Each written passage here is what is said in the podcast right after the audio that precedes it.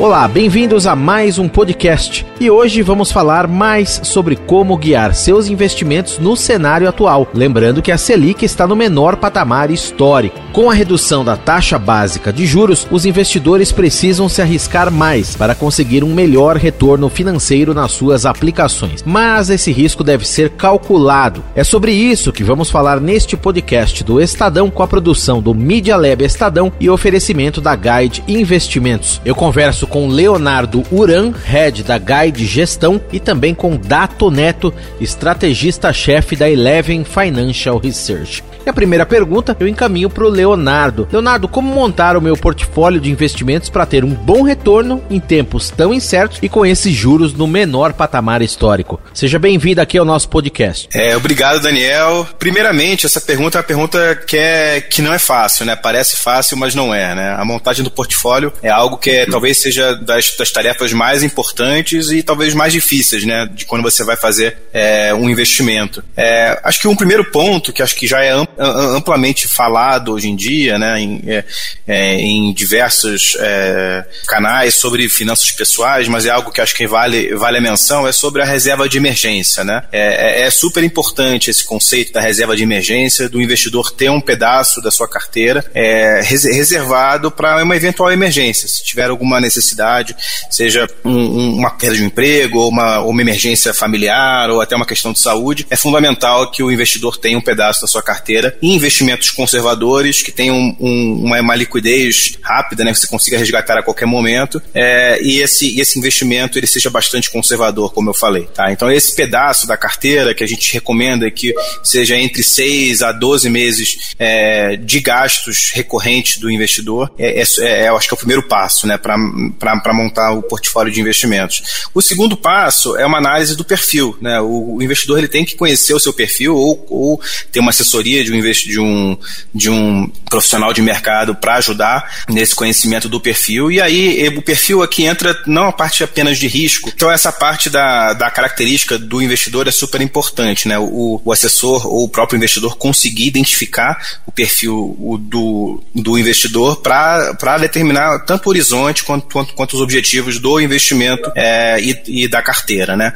Então esse é o, o primeiro passo é a questão da reserva de emergência. O segundo passo seria essa questão do, da identificação do perfil. E o terceiro, aí é, é, é, de fato a parte mais técnica, né? Que é a, a estruturação do portfólio. E aí a gente recomenda que tenham é, o que o portfólio tenha classes de ativos diferentes, não apenas, é, obviamente, renda fixa e renda variável, né? Que são as mais conhecidas, mas também outros segmentos são muito importantes é, para uma diversificação adequada de portfólio. A gente recomenda, por exemplo, fundos multimercados, a gente recomenda fundos de investimentos em, em imobiliários, a gente também recomenda, hoje em dia, é, é, o investimento em proteções ações também, como hedge, como ouro, como dólar, um pedacinho da carteira é, para alocar em proteções. Então, esse, essa diversificação adequada né, envolve, obviamente, um nível de conhecimento técnico um pouco maior sobre o mercado. É, e dentro de cada uma dessas classes, né, você tem subclasses também. Dentro de renda fixa, você tem vários indexadores. Dentro de multimercados, você tem vários tipos de fundos diferentes. Mas o que a gente recomenda é que a carteira seja composta por esses diversos fatores de risco, é, que combinados, né, eles acabam diminuindo um pouco o risco do portfólio como um todo todo. Porque quando um, vai bem, o outro às vezes segura um pouquinho, quando o outro vai mal, o outro segura. Então, é, essa diversificação, na minha visão, é super importante na hora de montar um portfólio, mas, obviamente, é, o portfólio tem que ser estruturado com base nas duas primeiras premissas, né? Que é o, o a, a, manutenção de uma reserva de emergência e o segundo, a identificação do perfil do cliente, de modo que os objetivos e o, e o horizonte sejam atendidos. E Dato, Leonardo comentou aí sobre renda fixa. Ela está rendendo menos e muitos investidores estão buscando outros produtos que tenham melhor performance. Na sua avaliação, a renda fixa está com os dias contados ou é importante manter parte dos recursos nesta modalidade de investimento? Seja bem-vindo aqui ao nosso podcast. Olá, Daniel. Olá, Leonardo. Muito obrigado pelo convite. Sabe que um dos erros mais comuns é dizer que a renda fixa morreu porque a taxa Selic está 2%. A renda fixa é o mercado mais líquido do mundo e o mundo gira a juro zero ou juro negativo há muitos anos. A questão é que a moleza na renda fixa, aquele, aquela alocação que pagava, aquele famoso 1% ao mês é, em, um, em um capital considerado sem risco, não existe mais. Agora, existem múltiplas estratégias de renda fixa, tanto ligadas é, aos títulos do Tesouro Direto, por exemplo,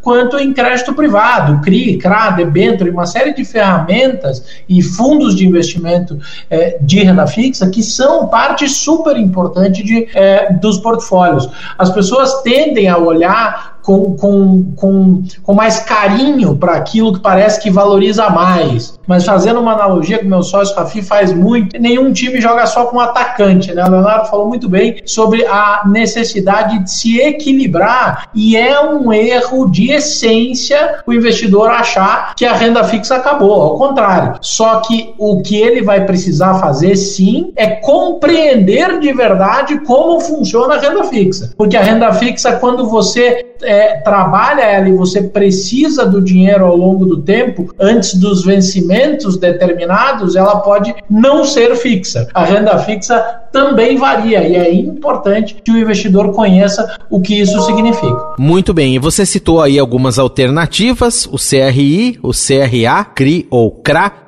os debentures, algumas alternativas boas de renda fixa. Só para ficar bem claro, então, que produtos, na sua opinião, devem fazer parte de uma boa carteira, Dato? Daniel, hoje, o, o, uma coisa que era super é, é, marcante há muitos anos era que produtos bons de investimento eram acessíveis somente aos investidores é, com, com patrimônio muito grande. E tá aí o Leonardo dentro da Guide, uma plataforma gigante com todos os tipos de produto à disposição do investidor. Então, o, lado da oferta de produtos, que era muito restrita aos investidores é, considerados os, os, muito ricos, hoje isso acabou. O problema da oferta acabou. Todos os investidores têm acesso a basicamente todas as classes de ativo. Então, utilizar fundos multimercado que caibam dentro do perfil de cada investidor, fundos de ações, ações diretas, fundos imobiliários, são alternativas muito legais, papéis de crédito, tanto Tesouro Direto quanto essas alternativas de renda fixa que a gente listou, e não à toa, isso tudo combinado caminha na direção do que o Leonardo abriu falando muito bem, da diversificação, e eu, e eu ressalto muito que diversificação significa equilíbrio, e um equilíbrio é fundamental na montagem de qualquer portfólio, qualquer combinação de investimentos. E Leonardo, o brasileiro está acostumado com os juros compostos nos financiamentos e empréstimos que tornam essas operações de crédito muito caras. Como usar essa mesma regra nos investimentos e de que forma ela contribui para aumentar no longo prazo o desempenho das minhas aplicações? É, eu acho que uma das grandes chaves, né, para você conseguir acumular capital no no longo prazo, e acho que é, é, é, por isso que muita gente fala que alguns tipos de investimentos são muito é, ligados ao seu respectivo horizonte, né, o sucesso, a paciência, você conseguir esperar o investimento maturar, é de fato a questão dos juros compostos. Né? O que, que, que é o tal do juro composto? É, basicamente é quando você aplica 100 reais, você tem 1% de rendimento, você vai para 101. No período seguinte, você tem mais 1% de rendimento, você não vai para 102, você vai para mais de 102, porque a sua base ela aumentou de 100 para 101. Então, esse efeito no longo prazo, obviamente, é, quanto maior o rendimento que você tem, maior é esse efeito, mas no longo prazo isso é muito importante, né?